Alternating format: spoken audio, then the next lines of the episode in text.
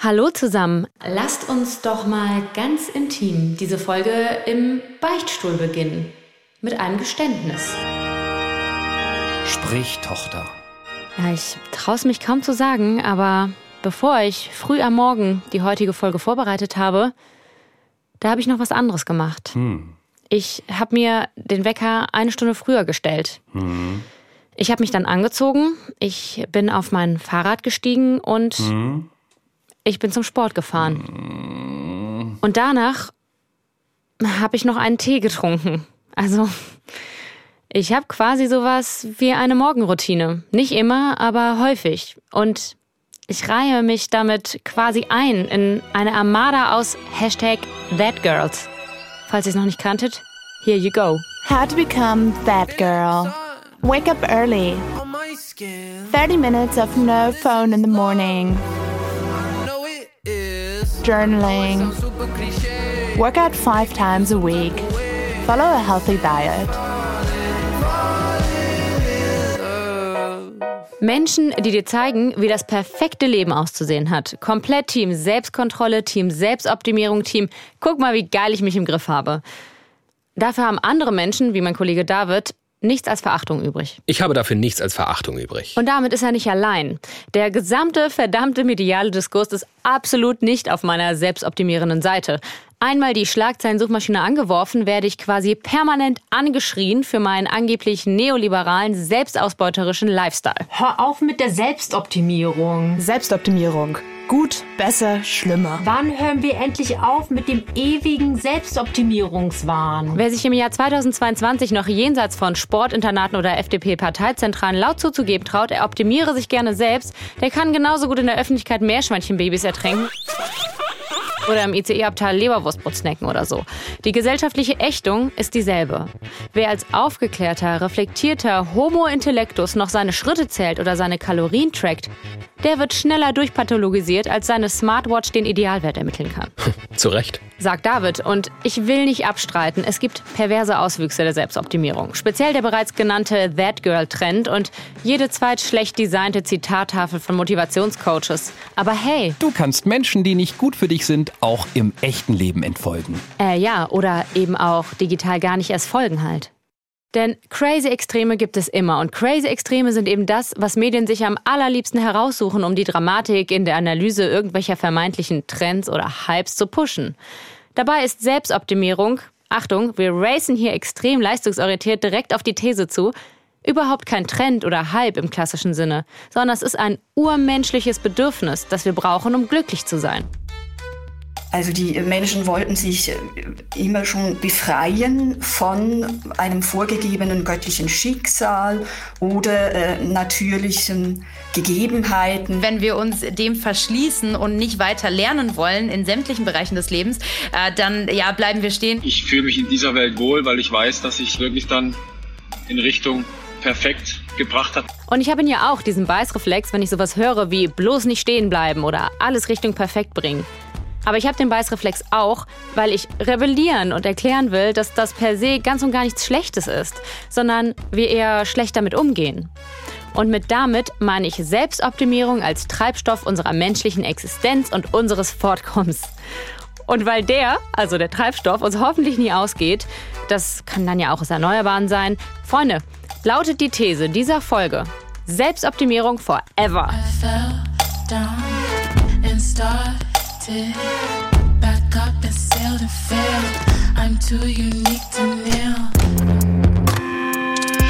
Ich bin Anne-Kathrin Eutin und ihr hört Studio Komplex. Ich bin also Selbstoptimiererin. Ich sag, wie es ist. Ich versuche halbwegs häufig gesund zu essen und ich mache recht viel Sport und habe, während ich den Satz spreche, auch direkt den Impuls zu sagen, ähm, aber echt nicht aus diesen verpönten, niederen Motiven, um geil auszusehen oder so. Obwohl das vermutlich auch halb gelogen wäre und obwohl ich mir eigentlich denken sollte, und wenn schon, es wäre ja auch okay. Aber ich sehe ja auch, dass ich Teil einer Gesellschaft bin und in meinem Aussehen und Auftreten irgendwie auch Repräsentantin für bestimmte Ideale bin und auch Empfängerin davon. Und irgendwie auch fasziniert bis empfänglich für Phänomene wie Biohacking, was quasi sowas wie die Speerspitze der Selbstoptimierungsbewegung ist. Der Biohacker ist, wie der Name fast schon verrät, eine Art Hacker in Sachen Biologie. Bio habe ich in der 11. eigentlich schon abgewählt. Konkret geht es beim Biohacking um die menschliche Biologie. Wie ein Computerhacker versucht der Biohacker, sich ins System menschlicher Körper zu hacken. Dafür muss er es verstehen lernen. Also jetzt verstehe ich wirklich gar nichts mehr. Deshalb bist du auch kein Biohacker. Der Biohacker nutzt sämtliche ihm zur Verfügung stehenden Mittel, um seinen Körper zu analysieren und herauszufinden, was braucht mein Körper, wann, wie und wie viel davon. Naja, also ich esse halt, wenn ich Hunger habe. Der Biohacker weiß genau, wie viele Kalorien, Ballaststoffe, Vitamine er wann braucht. Er weiß auch, was er nicht braucht. Künstliche Zusatzstoffe, Zucker, schlechte Fette, zu wenig oder zu viel Schlaf. Ja, zu viel Schlaf, da, ja, mein Thema. Ich kann gar nicht genug Schlaf bekommen. Ich bin morgens so am Arsch, das ist echt unfassbar. Genau das will der Biohacker verhindern, indem er die richtige Dosis Schlaf findet. So kommen einige bereits mit etwas über 5 Stunden Schlaf aus und können somit früher und produktiver in den Tag starten. Also, wenn ich jetzt ehrlich bin, das klingt irgendwie so anstrengend und auch traurig. Das Gegenteil will der Biohacker erreichen. Indem er seinem Körper genau das gibt, was er braucht, will er zufriedener werden. Agiler, wacher, fitter und glücklicher. So, und wer will das bitte nicht? Jetzt habe ich aber ja unterstellt, dass wir immer schon SelbstoptimiererInnen waren. Sonst hätten wir es vermutlich nicht so geschickt vom Affen bis zur sich selbst vernichtenden, aber dafür geile Technologien wie Atomkraft und Raketen nutzenden Spezies geschafft. Stellt sich raus, dass ich ähm, so ganz auch nicht recht damit hatte. Ich bin Corinna Mühlhausen. Ich bin Trend- und Zukunftsforscherin. Das heißt, ich beschäftige mich mit dem gesellschaftlichen Wertewandel. Und mit Trends meinen wir jetzt auch nicht Moden oder Hypes, sondern es geht um langfristige Entwicklungen und es geht um all das, was Menschen wichtig ist, um ihre Bedürfnisse, um ihre Werte. Und ja, damit beschäftige ich mich, schaue ein bisschen in die Glaskugel. Das heißt, ich versuche zu ergründen, wenn heute Situationen auftreten, sich Bedürfnisse verschieben, was bedeutet das für die Zukunft? Dann kann ich ja direkt nachfragen, ist Selbstoptimierung denn ein Trend oder ein Hype? Ich würde fast sagen, es ist beides. Und zwar spannenderweise, weil der Trend, der hinter oder über der Selbstoptimierung liegt, das ist wirklich ein Megatrend. Und das ist natürlich der Megatrend Gesundheit. Es ist aber auch der Megatrend Individualisierung, beziehungsweise aber auch, ähm, weil mit Individualisierung, das klingt immer so vereinzelt, aber wir meinen mit Individualisierung auch die Co-Individualisierung. Also das Ich, was eine eigentlich eine Anschlussfähigkeit sucht und ein Gegenüber sucht. Und all das steckt natürlich in der Selbstoptimierung drin. Ich würde mich also insofern korrigieren, dass wir uns zwar vielleicht schon immer optimiert haben, aber mutmaßlich gar nicht so bewusst und fokussiert. Den Fokus, den hat uns Opala anscheinend doch der Neoliberalismus beschert. Wenn wir jetzt mal im deutschsprachigen Kulturraum bleiben, dann ist die Selbstoptimierung dadurch entstanden, dass man uns irgendwann vor Jahrzehnten äh, uns Menschen gesagt hat, so, wisst ihr was, äh, Vollkasko-Mentalität könnt ihr abschreiben. Wir Krankenkassen, wir ähm, Gesundheitssystem, staatliche Vertreter, äh, Ärztinnen, Ärzte, wir zahlen euch nicht mehr alles, sondern ihr müsst irgendwie auch mal ein bisschen selber gucken, äh, wo ihr bleibt und auch so ein bisschen gucken, dass ihr dazu beitragt. Ähm, das klingt jetzt erstmal so ein bisschen böse, aber wenn wir uns zurückerinnern, dann war das plötzlich so, dass, weiß ich nicht, die Brille nicht mehr verschrieben wurde oder die Zahnreinigung plötzlich zur Selbstzahlerleistung wurde. Und das matchte sich aber ganz gut mit dem Bedürfnis der Menschen selber zu sagen, ja, wie geht's mir denn eigentlich und kann ich nicht auch selber was tun? Und Getriggert wurde das Ganze natürlich von einer Informationshoheit, also von dem Umstand, dass wir selber die Möglichkeit hatten, uns zu informieren, was ist denn eigentlich gesund und was kann ich denn wirklich tun? Also Stichwort, ähm, sich um Ernährung zu kümmern, sich um äh, Bewegung zu kümmern und zu wissen, was das bringt. Ganz, ganz viel aber, und deswegen ist, das, ist die Selbstoptimierung auch so ein Dauerbrenner, zu gucken, ähm, wo kann ich mich entspannen. Und im Moment sehen wir, dass Menschen eben auch ganz klar sagen, wenn ich mehr schlafe, ist es auch eine Form von Selbstoptimierung. Was dann auch so ein bisschen passierte, war, dass diese Wellness-Welle plötzlich losbrach und alle gesagt haben, wow, ich tue mal was Gutes für mich und ich lasse mich massieren und ich mache dies und ich mache das. Ähm, das spielte da so mit rein in diese Veränderungen des Systems und dadurch haben wir einfach gelernt, dass das unheimlich viel Spaß machen kann und eben auch was bringt, wenn wir uns um Selbstoptimierung bemühen. Kontrolle über seinen Körper zu übernehmen, also zum Beispiel in Form von Fitness-Trackern, Smartwatches und so weiter. Guten Morgen, Anne. Du hast 7,4 Stunden geschlafen und deine Tiefschlafphase zu 87 Prozent beendet. Das war fast perfekt. Gestern bist du 6489 Schritte gegangen und hast drei Fünftel deiner konsumierten Kalorien verbraucht. Gehe den heutigen Tag etwas ruhiger an, deine Herzfrequenz liegt 12% über deinem Durchschnitt. Deine nächste Periode beginnt in etwa acht Tagen. Bleibe gesund. Den kapitalismuskritischen SkeptikerInnen unter euch werden sich jetzt gerade vielleicht die Zehennägel hochgerollt haben, wie weit uns gewinngetriebene Unternehmen schon gebracht haben, dass wir unser Leben vermessen zum Beispiel. Aber Corinna sieht da höchstens eine Mittäterschaft im Optimierungsgame. Nur weil du irgendwie in der Werbung oder in der Kommunikation irgendwas siehst, dann wirst du nicht sagen, ah, okay, äh, ich soll Tee trinken, dann trinke ich jetzt Tee, sondern es muss einfach immer auf einen fruchtbaren Boden fallen. Und ich glaube, dass sich die Bedürfnisse geändert haben und das hat natürlich unheimlich viel mit den Zeiten zu tun, durch die wir jetzt alle gehen. Ich glaube auch, es wäre zu einfach zu sagen, wir sind alle nur Opfer der Werbeindustrie. Ja, aber ich glaube auch, dass Sehnsüchte oder Bedürfnisse oder auch das Gefühl von Fehlbarkeiten erst durch gezieltes Marketing geweckt werden können. Der schlaue Algorithmus auf Instagram, der beweist mir das jeden Tag und zeigt mir Tools zum Ausbessern meiner Fehlbarkeiten, die ich vielleicht vorher noch gar nicht kannte. Diese Tools sind aber ja nicht nur klischeehaft die Hantel oder die Botox-Spritze. Lebenslanges Lernen, darum geht's ja am Ende des Tages. Und ich finde, das äh, hat nichts immer damit zu tun, ähm, sich selbst zu geiseln, sich ständig zu vergleichen, ähm, letztendlich auf eine ungesunde äh, Art das zu tun, sondern äh, am Ende ist das, finde ich, notwendig, um irgendwie mitzuhalten, um Schritt halten zu können. Ich meine, unsere Welt entwickelt sich so unheimlich schnell, wenn wir uns dem verschließen und nicht weiter lernen wollen in sämtlichen Bereichen des Lebens. Äh, dann ja, bleiben wir stehen und gehören am Ende zu den meckernden alten Leuten auf der Straße, die irgendwie alles verteufeln. Sagt Hi zu Celine Flores Villas, Power-Selbstoptimiererin und zum Glück auch gar nicht verlegen drum, das auch so zu benennen. Celine ist sowas wie die LinkedIn-Influencerin mit rund 130.000 FollowerInnen und hat daraus auch ein Unternehmen gegründet, das anderen Unternehmen in ihrem Marketing auf LinkedIn hilft.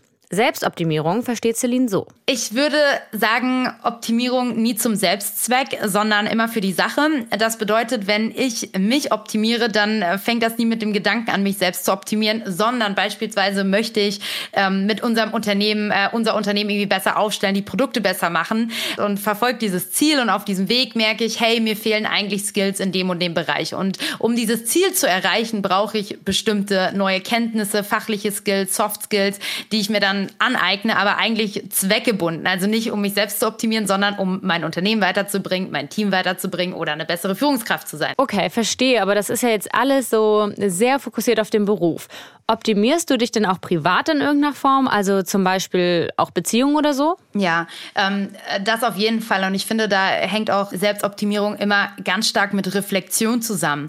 Weil im ersten Schritt fragst du dich ja, was läuft gerade gut, was läuft irgendwie nicht so gut, was können wir ändern? Oder meistens fragt man sich eigentlich immer erst oder fängt man erst an zu optimieren, wenn etwas nicht so gut ist. Und auch da Selbstoptimierung wieder positiv, weil wenn man davor die Augen verschließen würde, würde vielleicht auch irgendwie eine Beziehung kaputt gehen. Und wenn man nicht an sich arbeitet und sich selbst nicht reflektiert. Insofern ist für mich Reflexion eigentlich der erste Schritt und der vielleicht sogar wichtigste Teil hin zur Selbstoptimierung, weil jetzt dann kann man erkennen, was schief läuft und äh, kann das auch besser machen. Und um da so ein bisschen aus dem Nähkästchen zu plaudern, tatsächlich mache ich äh, extrem wenig im Haushalt.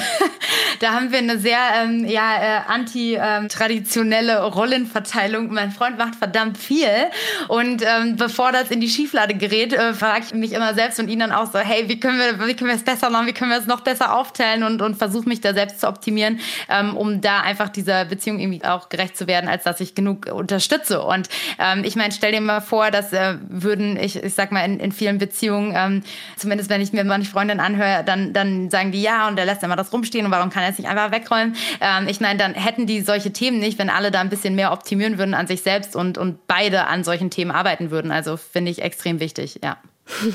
Gibt dir das mehr oder weniger Quality Time, die Selbstoptimierung?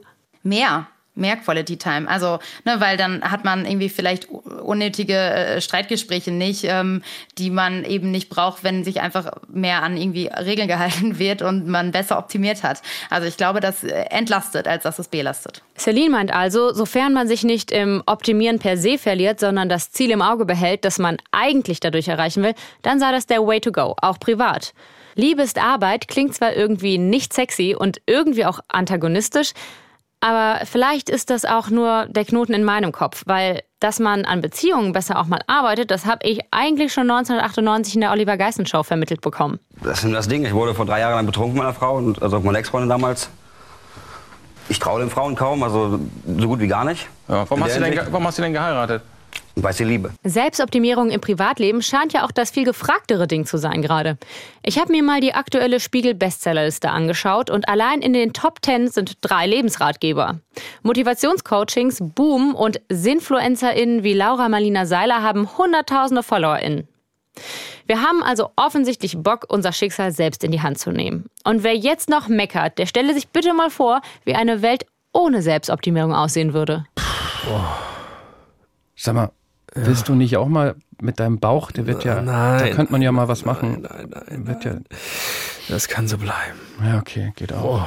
Oh, aber hier, hm, willst du nicht mal mehr? Nee, nee, mehr wirklich nicht. Okay, dann lassen wir es. Also so insgesamt. Hm. Couch? Oh ja. Komm, das ist irgendwie auch eine triste Dystopie, oder?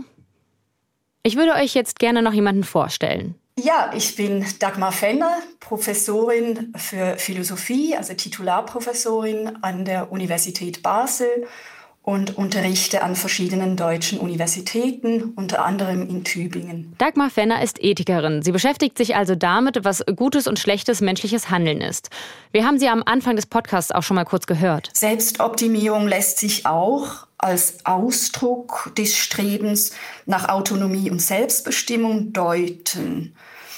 Also die Menschen wollten sich immer schon befreien von einem vorgegebenen göttlichen Schicksal oder äh, natürlichen Gegebenheiten. Und im Prinzip ist es auch ein Antrieb zu jeglicher kulturellen Weiterentwicklung, also dass die Menschen eben nicht zufrieden sind damit, wie sie sind. Wer weiß, wo wir sonst heute ständen, also ganz ehrlich. Also, das mit dem Selbstlaufen. Boah, es ist einfach so anstrengend. Ja. Ich habe mir gedacht, wenn man jetzt sowas, weißt du, sowas Rundes. Ja. So, also so sowas Rollendes. Mhm.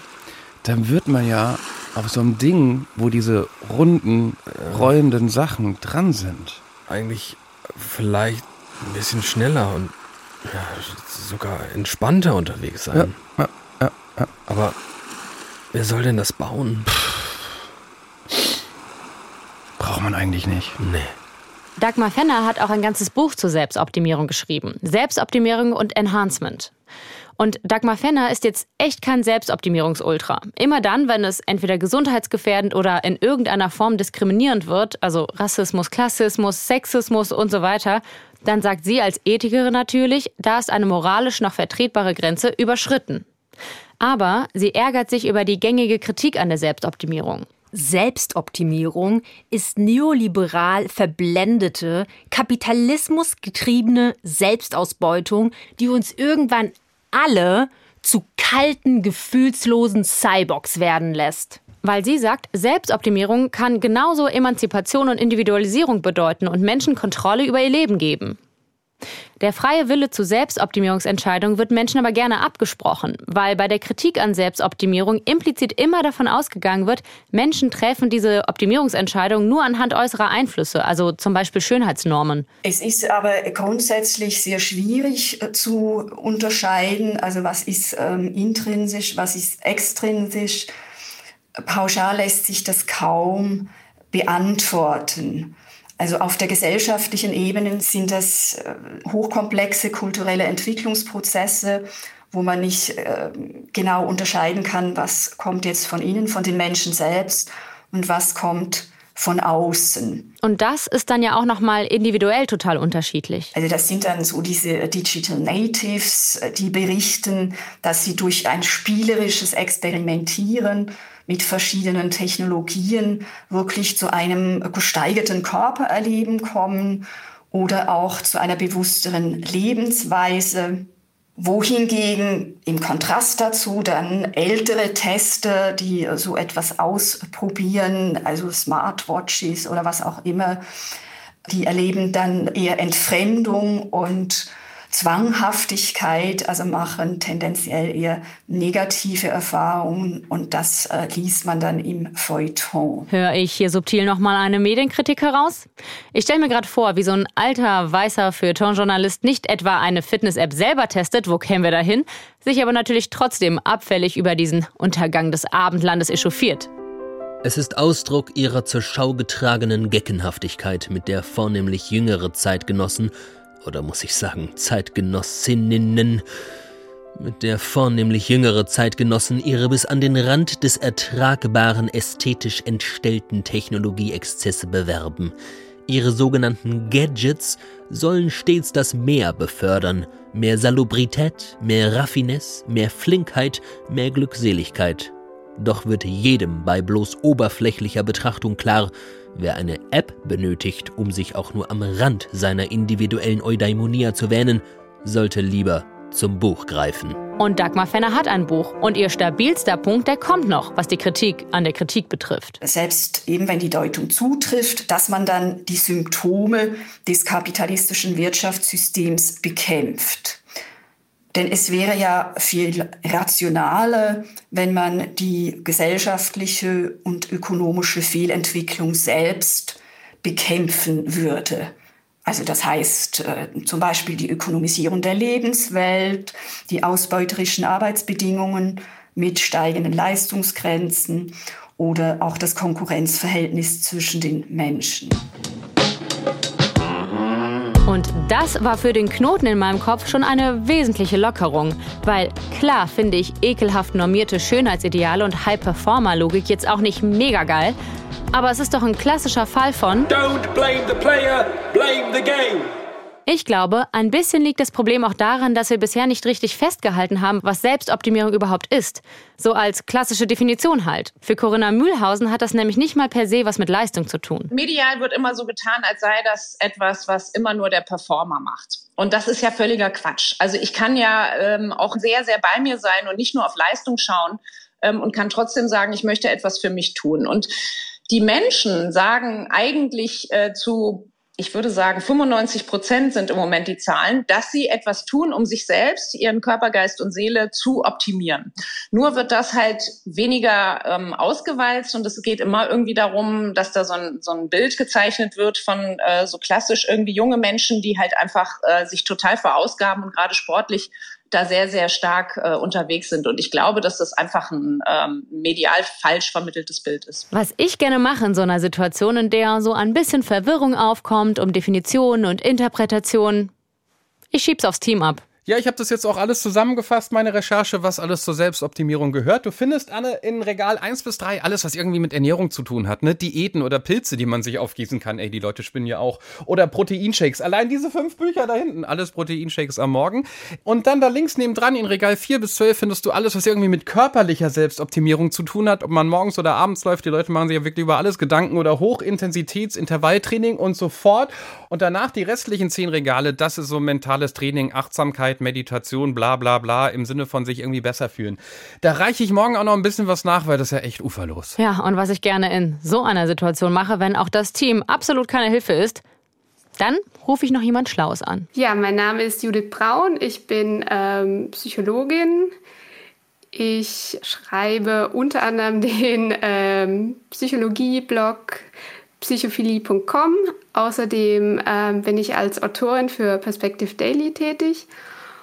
Und ja, ich habe die letzten fünf Jahre im Silicon Valley gewohnt und bin jetzt wieder zurück in Deutschland und bin gerade dabei, mich hier einzuleben. Judith beschäftigt sich schon ziemlich lange mit dem Thema Selbstoptimierung. Und finally definiert sie als einen Prozess, also dass man sich einfach ein Ziel setzt und versucht darauf hinzuarbeiten und dann unterwegs immer wieder den Fortschritt überprüft. Bumm, so simpel wie gut. Das beinhaltet nämlich nicht per se Leistungssteigerung oder irgendwelche Normen oder Ideale, aber es beschreibt ziemlich klar, was der Mensch da tut bei dieser Selbstoptimierung. Judith hat sich in vielen Blog-Einträgen an der Selbstoptimierung abgearbeitet und sie hat sich ein ziemlich differenziertes Bild gemacht. Sie lässt zum Beispiel nicht gelten, Selbstoptimierung sei per se egozentrisch. Das ähm, kann ja auch den Vorteil haben, dass man äh, für andere dann sozusagen besser ist. Zum Beispiel, wenn mein Ziel ist, effizienter zu werden.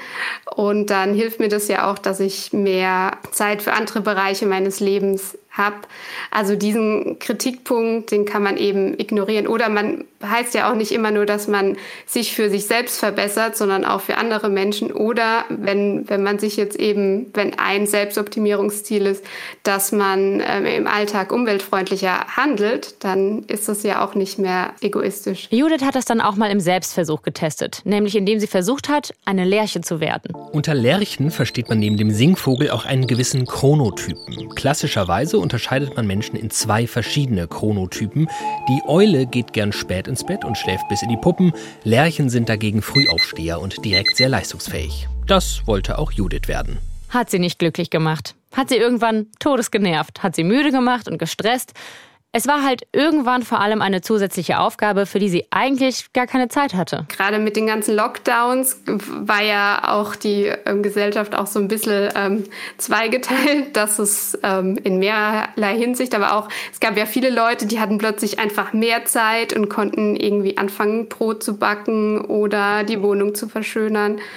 Ähm, während ich auf der anderen Seite ähm, versucht habe, irgendwie ein bisschen was äh, zu arbeiten, während ich die Kinder zu Hause betreut habe. Und dann gab es für mich einfach diesen zusätzlichen ähm, Druck, wo ich gedacht habe, das könnte ich jetzt ähm, gar nicht leisten. Also da habe ich das nochmal gesehen, wie sehr Selbstoptimierung auch einfach von den zeitlichen Ressourcen abhängt, die man gerade zur Verfügung hat. Also dass das auch ein Stück weit ähm, ja, Luxus sein kann. Die arme Judith hat aber natürlich auch im Epizentrum der Selbstoptimierung im Silicon Valley gearbeitet. Aber fairerweise muss man für den toxischen Vergleich mit anderen ja auch nur Instagram oder TikTok öffnen und nicht mal mehr vor die eigene Haustür gehen. Und Judith macht ja leider auch einen validen Punkt gegen mein Selbstoptimierungshochhalten. In einer Zeit, in der immer noch am liebsten die perfekt kuratierte Version des eigenen Lebens nach außen getragen wird, da kann der Vergleich mit anderen umso stressiger ausfallen. In einem zugegebenermaßen besonders extremen Leistungsumfeld hat das Sven Hannawald erlebt. Ich glaube, dass jeder seine innere Stimme hat und jeder die Stimme hört, nur ignoriert, weil rechts und links die Leute es auch machen, äh, man aber trotzdem weitermacht, weil der Trend rechts und links natürlich in eine Richtung geht, man irgendwo auch dazugehören möchte, um nicht aufzufallen, um vielleicht auch nicht als Verlierer des Lebens zu erscheinen. Das sind alles so Dinge. Ähm, es wird aber ähm, in Zukunft noch schlimmer werden. Eieiei. Ja, und jetzt kommen wir an einen ganz kritischen Punkt für Selbstoptimierungsfreundinnen wie mich.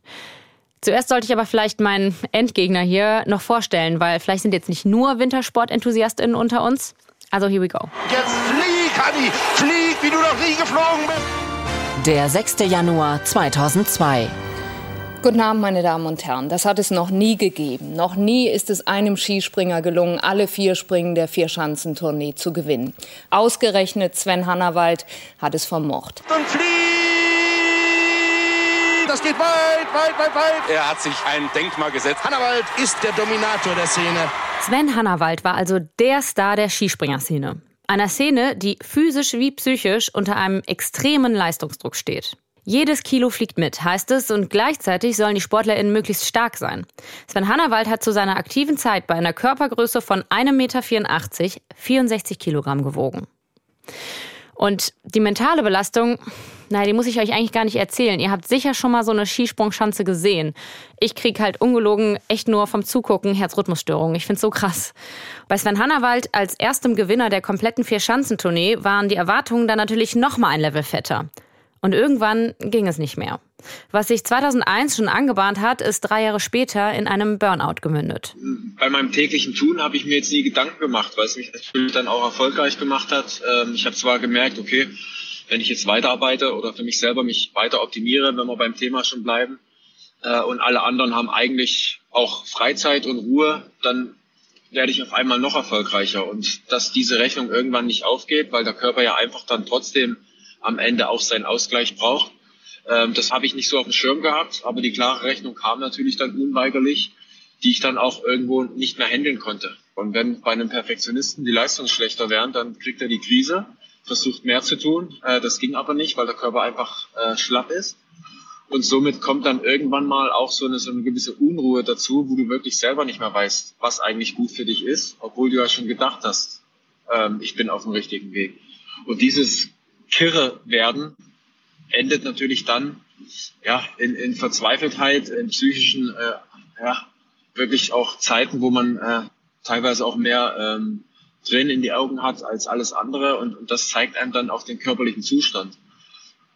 Und dann, als ich 2004 mich rausgenommen habe, komplett eben körperlich zusammengebrochen bin, mit Heulattacken, mit, mit äh, Albträumen, mit schweißgebadet Aufwachen, also wirklich so ein kompletter Zusammenbruch und das der Unterschied war, wo es dann wirklich auch nicht mehr ging. Und die Story bringt mich natürlich zum Nachdenken, weil ich hier merke, es geht nicht konkret um irgendwelche absurden neoliberalen Ideale, die wir halt überdenken müssen, sowas wie Reichtum, Schönheit und Konsum. Auch wenn man sicherlich überdenken könnte, wie wir Leistungssport betreiben und unter welchen Anforderungen SpitzensportlerInnen stehen. Aber Svens Geschichte spiegelt ja auch wieder, dass dieses Perfektionsstreben selbst extrem hofiert wird in unserer Gesellschaft. Oder zumindest zu seiner aktiven Zeit. Und dass man selbst darüber völlig aus den Augen verlieren kann, was einem eigentlich noch gut tut und was man da gerade noch überhaupt für sich selbst macht. Äh, man sagt ja so gerne, naja, das Leben ist im Fluss und es muss sich alles verändern, aber das ist eben nur die halbe Wahrheit. Das Leben besteht aus Veränderung, ja, keine Frage, aber es besteht eben auch ganz wichtig aus Stabilität, aus Dingen, die sich nicht verändern, aus Dingen, die uns Sicherheit geben, die uns Halt geben. Ich habe das in meinem Buch genannt, so die Komfortzone. Ja, die braucht jeder von uns, damit er eben auf Ziele auch hinarbeiten kann, sinnvollerweise. Bei der Selbstoptimierung äh, vergessen wir ein bisschen sozusagen, was jetzt äh, Zweck ist und was das Ziel ist. Und das äh, läuft dann ein bisschen aus dem Ruder. Sagt Christoph Augner. Der ist Arbeits- und Organisationspsychologe und Autor von Büchern wie In der Ruhe liegt die Kraft. Oder Selbstoptimierung ist auch keine Lösung. Und ihr Füchse könnt euch jetzt denken, er ist nicht so ganz auf unserer Seite. Ich habe es aber noch versucht zu Anfang unseres Gesprächs. Ich würde gleich mal loslegen, nachdem ich dich eingepegelt habe, ja? Und das heißt, da, dafür kannst du äh, mir einfach erzählen, was du gefrühstückt hast. Das ist immer die Standardfrage. Gefrühstückt habe ich heute gar nichts. Ähm, es gab nur schwarzen Kaffee, aber das ist meine tägliche Routine. Das hört sich ja fast nach selbstoptimiertem Biohacker-Intervallfasten an. Hört sich so an, ist es aber nicht. okay, aber ein Versuch was wert. Ja, Christophs These ist also, dass wir vor lauter Selbstoptimierung völlig aus den Augen verlieren, was uns eigentlich glücklich macht, was eigentlich unser Ziel ist. Also das, was die Gründerin und selbstbewusste Selbstoptimiererin Celine zu Anfang eigentlich vehement negiert hat. Ja, steht jetzt wohl Aussage gegen Aussage. Wem soll ich noch glauben? Wem kann ich noch glauben? Naja, das müssen wir zum Glück noch nicht jetzt entscheiden. Wir sind ja noch nicht am Ziel. Apropos, Ziel nicht aus den Augen verlieren und so. Ähm, Christoph hat auch eine etwas andere Definition von Selbstoptimierung. Naja, Selbstoptimierung ist ähm, im Endeffekt eine Ideologie, die darauf abzielt, äh, sozusagen Verbesserungen in allen Lebensbereichen zu erzielen. Kommt ursprünglich aus der Betriebswirtschaft und hat so Ende des 19. Jahrhunderts, so mit dem Beginn der Massenproduktion, eigentlich an Strahlkraft gewonnen. Man hat sich schon Gedanken darüber gemacht, was Arbeiter am besten essen, wie viel sie essen und was genau sie essen, wie lange sie schlafen sollen, dass sie eben besonders effizient arbeiten können. Und das hört sich schon so ein bisschen an, wie wir die Selbstoptimierung auch heute in der Moderne verstehen. Ideologie nennt er das also gleich so so. Das finde ich ein bisschen krass, muss ich sagen, denn Ideologie bedeutet ja Weltanschauungen, die vorgeben, für alle gesellschaftlichen Probleme die richtige Lösung zu haben. Und ich denke nicht, dass Selbstoptimierung dafür herhalten kann und sollte. Es wie Judith als Prozess zur Zielerreichung oder wie Dagmar Fenner als Symptom für ein bestimmtes System, einen bestimmten Werteapparat zu sehen, das erscheint mir dann doch wesentlich logischer, trotz der Geschichte von Sven Hannawald. Denn wenn ich nochmal drüber nachdenke, dann gäbe es das Abfeiern von Selbstoptimierung im sportlichen Kontext ja eigentlich auch nicht ohne das System Leistungssport dahinter. Ah, es ist echt kompliziert hier heute. Kommen wir aber mal zurück zu Christophs Gedanken, dass wir aber wirklich auch Ruhe und Komfortzonen und Stabilität brauchen, denn den verstehe ich natürlich. Äh, sag mal, hast du das gerade gehört, was ja, der gesagt hat? Ja, aber äh, haben wir das schon ganz am Anfang der Folge so gemacht? Ja, wir machen einfach alles richtig. Oh, wir sind einfach die geilsten. Hey. Seht ihr, es kann halt immer in die Extreme gehen.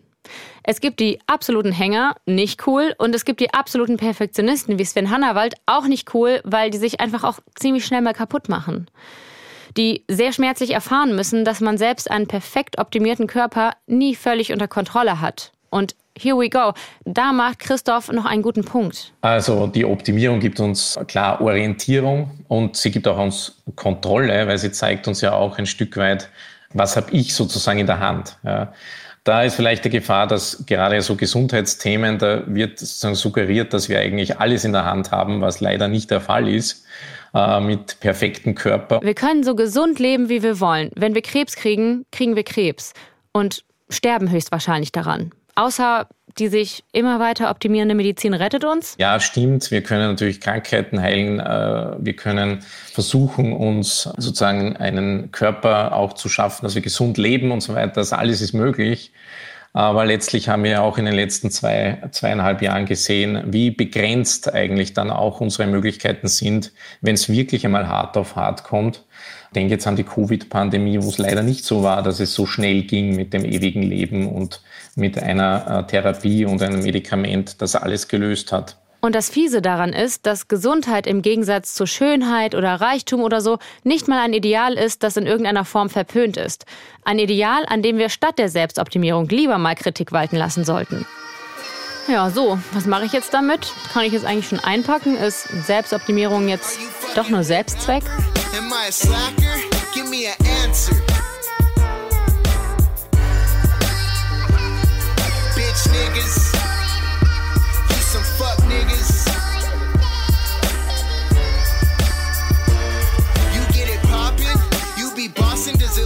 I'm stopping?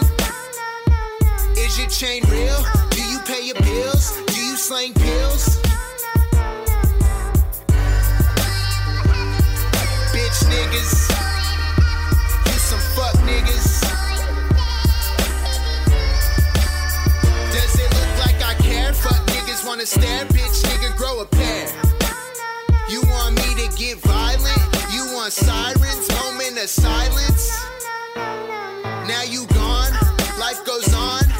Shit cold.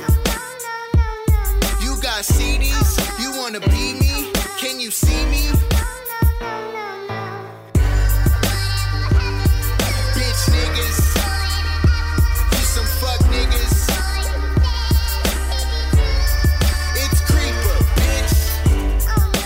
Ich denke, Selbstzweck ist es vielleicht nicht unbedingt, aber es kann uns einer Illusion aussetzen, weil wir eben nie die volle Kontrolle über Dinge haben und diese Grenzen uns umso schmerzlicher bewusst werden, je mehr wir sie pushen. Oder je mehr sie gepusht werden. Denn hier möchte ich schon gerne nochmal zu dem Aspekt kommen, den die Psychologin Judith Braun aus dem Silicon Valley angesprochen hatte. Wie ihre selbstoptimierende, hausrenovierende und Bananenbrot backende Bubble sie gestresst hat. Ja, genau, dieser diffuse Druck, der da irgendwie ähm, dadurch entsteht, weil man das Gefühl hat, oh, ich, ich sehe es überall, alle scheinen irgendwie besser zurechtzukommen als ich, die können sogar noch ihre Häuser ähm, renovieren, während ich hier im Chaos untergehe. Ähm, genau, weiß natürlich auch nicht, wie viel wirklich die Leute das dann auch, auch gemacht haben. Wie viel gefiltert ist, meinst du quasi?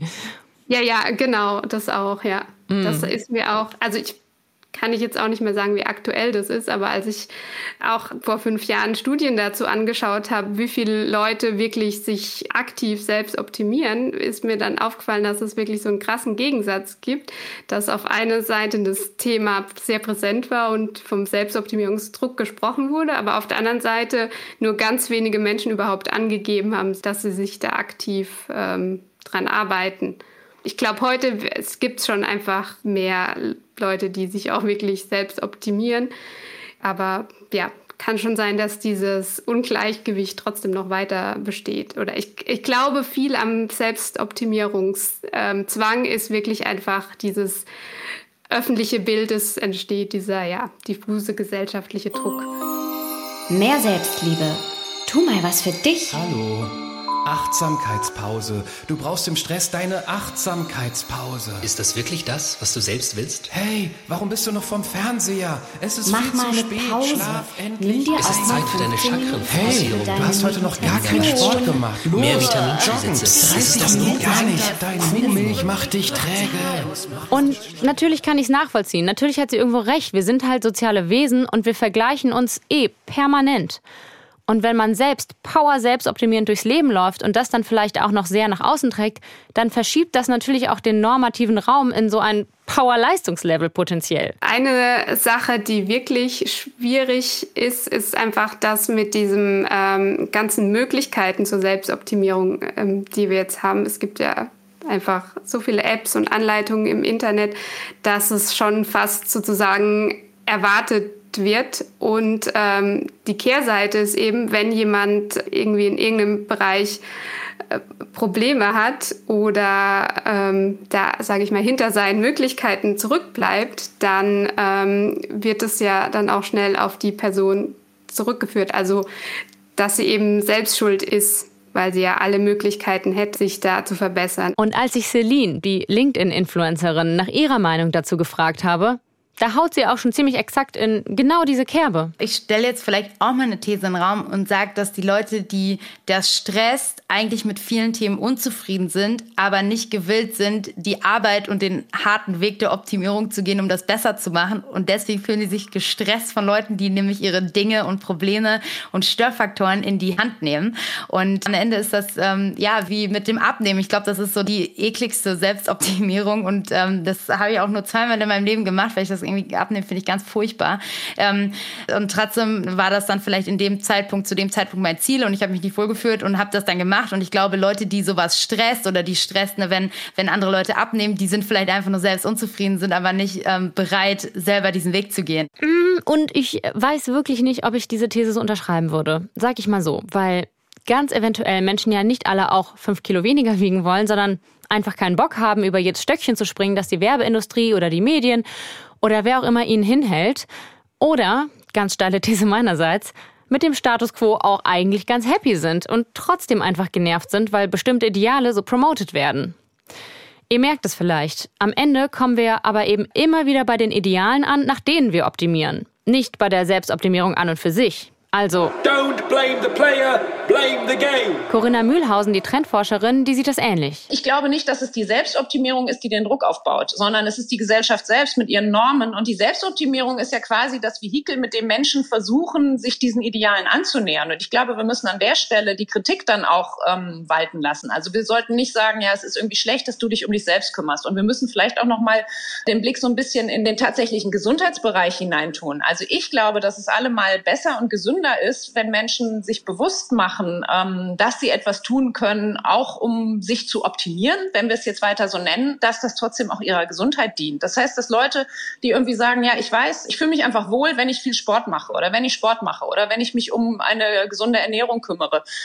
Das ist im Endeffekt so, dass das für die tatsächliche Gesunderhaltung oder auch Gesundwerdung, wenn ich an einer Krankheit schon leide, auf jeden Fall besser ist, als wenn ich sage, nö, ähm, ich lasse das jetzt und Selbstoptimierung finde ich sowieso scheiße und ich gebe mich jetzt dem hin. Deswegen würde ich immer sagen, go for it. Also es ist allemal besser, reflektiert, ähm, sich den Bereichen eben zu nähern. Und wie gesagt, es kommt immer stärker das Thema Entspannung, es kommt immer stärker Ruhe. Schlafen ein, Durchschlafprobleme werden immer wichtiger, werden natürlich auch größer, gehören aber zur Selbstoptimierung auch rein. Und deswegen ist es äh, eine Balance, die wir alle versuchen müssen ähm, hinzukriegen, die auch die Gesellschaft versuchen muss hinzukriegen. Und da ähm, bin ich auf jeden Fall dabei, dann zu sagen, wir müssen genau hinschauen, welche Werte, welche Normen sind da eigentlich gerade, werden da vertreten. Und natürlich kann es aber sein, dass notorische Selbstoptimierung uns mal aus den Augen verlieren lässt, was wir damit eigentlich bezwecken und uns das gerade überhaupt glücklich macht, so wie Christoph Augner das kritisiert hat. Und dass viele Menschen auch nicht darüber nachdenken, was das mit ihrem Umfeld macht, wenn sie so perfekt durchkuratiert Ausschnitte aus ihrem Leben teilen, die eben nur Ausschnitte und nicht die ganze Wahrheit sind. Gerade wenn man selbst hart an sich rumoptimiert und Opfer dafür bringt, dann gibt es ja diese Tendenz, das missionarisch auch gerne anderen auferlegen zu wollen. Ich meine jetzt nicht Kreuzritter, sondern eher so Fitness-Ultras oder Elektromobilitätsenthusiastinnen oder einfach all die Menschen, die über ihre neue Passion ein extremes Mitteilungsbedürfnis entwickeln. Oder halt Leistungsträgerinnen und Leistungsträger wie Sven Hannawald, der aber gelernt hat, sich und andere davon frei zu machen, sagt er. Ich glaube, dass ähm, viel Druck rausgeht, ähm, wenn alle drumherum das Gefühl haben, dass jeder machen darf, was er möchte und dann danach eben nicht äh, kategorisiert wird in Schlafwandler oder Superheld, äh, sondern dass man wirklich auch merkt, dass, dass so wie, wie breitflächig man sich heute auch gestalten und, und ausleben kann, dass man auch sein Leben so breitflächig leben darf, ja. Aber da hat Corinna Mühlhausen gute Neuigkeiten für uns. Die Selbstoptimierung von vor zehn Jahren ist nämlich längst nicht mehr die von heute. Schließlich ändern sich ja auch unsere Werte im Laufe der Jahre. 2012 ging es viel mehr viel mehr, jetzt wirst du vielleicht lachen, aber ich glaube, es ging viel mehr um einen optimalen Körper. Und es ging viel mehr um die äußere Hülle. Und was wir im Moment sehen, und da haben wir jetzt gerade ähm, nach der Pandemie nochmal genauer hingehört und haben gefragt, was ist denn eigentlich Gesundheit für dich? Und da ist eine Gleichung aufgemacht worden, die so stark noch niemals zuvor genannt wurde. Und wir fragen wirklich schon seit vielen Jahren, eigentlich seit Jahrzehnten, fragen wir die Menschen, was ist denn für dich Gesundheit? Und das ist immer ähnlich. Das ist natürlich das persönliche Wohlgefühl, das ist äh, Fitness- und Leistungsfähigkeit, das ist auch, und das auch stärker nach der Pandemie, die Abwesenheit von Krankheit. Was aber einen echten Boom nach vorne gemacht hat, ist die Gleichung. Gesundheit ist ein Synonym für eine Einheit aus Körper, Geist und Seele. Das heißt, diese ganzheitliche Gesundheit, das Holistische, das ist jetzt etwas, was ähm, in den letzten Jahren, in den letzten Monaten ähm, sehr viel stärker geworden ist. Und das ist, glaube ich, auch gekommen, um zu bleiben. Oder um es in geistreichen Memes auf Instagram auszudrücken. 2012. So bekommst du den perfekten Bikini-Body. 2022. Ähm, jeder Body ist auch ein Bikini-Body, ne? Und es wird sogar noch besser, denn während sie diese Entwicklung, also Selbstoptimierung hin zu, ich höre auf meinen Körper und tue dem Gutes und ich trinke dafür Weizengrasshakes und schreibe Tagebuch und so, Während sie das als Selbstoptimierung 2.0 beschreibt, gibt sie uns sogar schon einen Ausblick auf Selbstoptimierung 3.0. Ich glaube, dass wir auch in eine Phase kommen, wo wir wieder mehr miteinander machen und wo Selbstoptimierung irgendwie eher so eine Wir-Optimierung ist. Also, dass man Dinge zusammen erlebt und dass man versteht, dass wir alleine als Einzelpersonen, als Einzelkommunen, äh, als einzelne Bundesländer, als einzelne Staaten ähm, wirklich zu schwach sind und dass wir jetzt eine Aufgabe vor uns haben, also nach diesen ganzen Stapelkrisen, durch die wir ja alle gemeinsam durchgehen, äh, dass wir einfach jetzt mit dem Klimawandel, mit der Klimakrise etwas haben, wo wir merken, ja, wir müssen Hand in Hand gehen. Und das wird sich, glaube ich, auch auf diesen Bereich der Selbstoptimierung ähm, übertragen lassen. Ja, was für eine schöne Utopie, oder? Dann hätten wir ja vielleicht auch gar nicht mehr dieses Problem mit diesem elenden gesellschaftlichen Druck, oder? Hey, wenn du dir diesen fetten SUV kaufen willst, mach ruhig. Also für mich wäre das ja nix. Aber You do you and I do me. Wir gehen da Hand in Hand. Ah, nee. Ja, doch irgendwie Kacke in Zeiten des Klimawandels. Das Problem lösen wir wohl nicht. Aber sollten wir vermutlich auch gar nicht. Bestimmte Ideale sind gut und wichtig und ja, nach denen sollten wir uns auch alle optimieren, wenn wir vielleicht doch noch ein paar mehr Jahrzehnte auf dieser Erde überleben wollen. Und ich glaube, Selbstoptimierung hilft uns dabei. Passt auf, Corinna hat nämlich gerade auch eine neue Trendstudie im Gange mit einem eigenen Kapitel zum Thema Selbstoptimierung. Die kommt erst nächstes Jahr raus, aber. Was ich schon sagen kann, ist, wir haben zum Beispiel auch gefragt, ähm, ist Selbstoptimierung eigentlich noch das richtige Wort für diesen Trend? Und das ist ganz klar. Da gibt es Menschen, die sagen, ja klar, ist Selbstoptimierung. Es gibt aber auch ganz viele Menschen, die sagen, nee, Selbstoptimierung ist eigentlich was ganz anderes geworden, nämlich Achtsamkeit. Und andere, die sagen, für mich ist Selbstoptimierung ganz klar Selbstwirksamkeit. Also wenn ich das Gefühl habe, dass ich selber Herr oder Frau meines Gesundheitssystems bin, mein, ne, mein Wohlgefühl ähm, und meine Gesundheit irgendwie selber beeinflussen kann und eben nicht mich ausgeliefert fühle, dann ist es für mich auch Selbstoptimierung. Ich glaube, das ist ein ziemlich wichtiger Punkt. Auch wenn er mich eben eigentlich noch total runtergezogen hat im Gespräch mit Christoph Augner. Weil es eben auch extrem schrecklich sein kann, wenn man hardcore an sich rumoptimiert und einem dann doch was passiert, was man null beeinflussen kann, eine schlimme Krankheit zum Beispiel. Aber was ist die Alternative? Es einfach sein zu lassen? So, ach, den Klimawandel, den kann ich ja eh nicht mehr aufhalten, also fahre ich jetzt mit Vollgas in meinem Porsche Cayenne in den Untergang? Wir brauchen ein Gefühl von Selbstwirksamkeit, sonst setzt sich niemand mehr ein für Veränderungen, die in unserer momentanen Situation aber einfach mal lebensnotwendig sind. Ich glaube, ich habe eine Lösung, wie wir hier alle, naja zumindest fast alle, glücklich herausgehen können.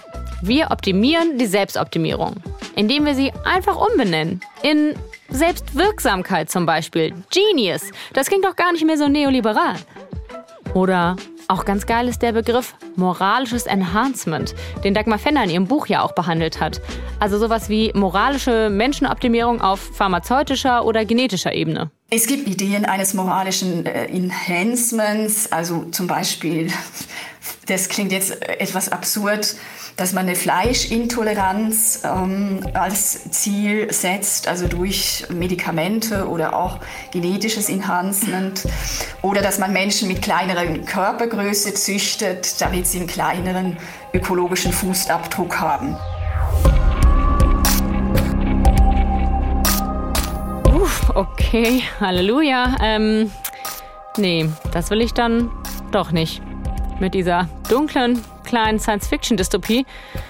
Uh, da bleibt mir wirklich nur die Hoffnung, dass aus selbst nie Fremdoptimierung wird. Und brutal, wie es ist, lasse ich euch mit dieser Dystopie jetzt allein. Aber wir können natürlich trotzdem noch diskutieren darüber. Schreibt doch mal eine Mail an studiokomplex.hr.de oder schreibt uns eine DM bei Twitter oder Instagram. Jetzt erstmal vielen Dank fürs Zuhören. Lasst mir gern auch Feedback da, weil, you know, ich will für euch echt auch nur die beste Version meiner selbst sein und die beste Version dieses Podcasts herstellen und dafür brauche ich euch. Und Agatha Pietschik und Anna Meinecke, David Alf und Johannes Sassenroth in der Redaktion. Danke euch. Danke Cora Bender fürs Optimieren der Soundqualität. Felix Leichem und Nico Spahn für die optimierte optische Illusion unserer selbst und dem Hessischen Rundfunk fürs Mutterschiff sein. Ich bin Anne-Kathrin Neutin. Macht's gut, weil perfekt muss es natürlich nicht sein. Selbstoptimierung 3.0. Bis bald.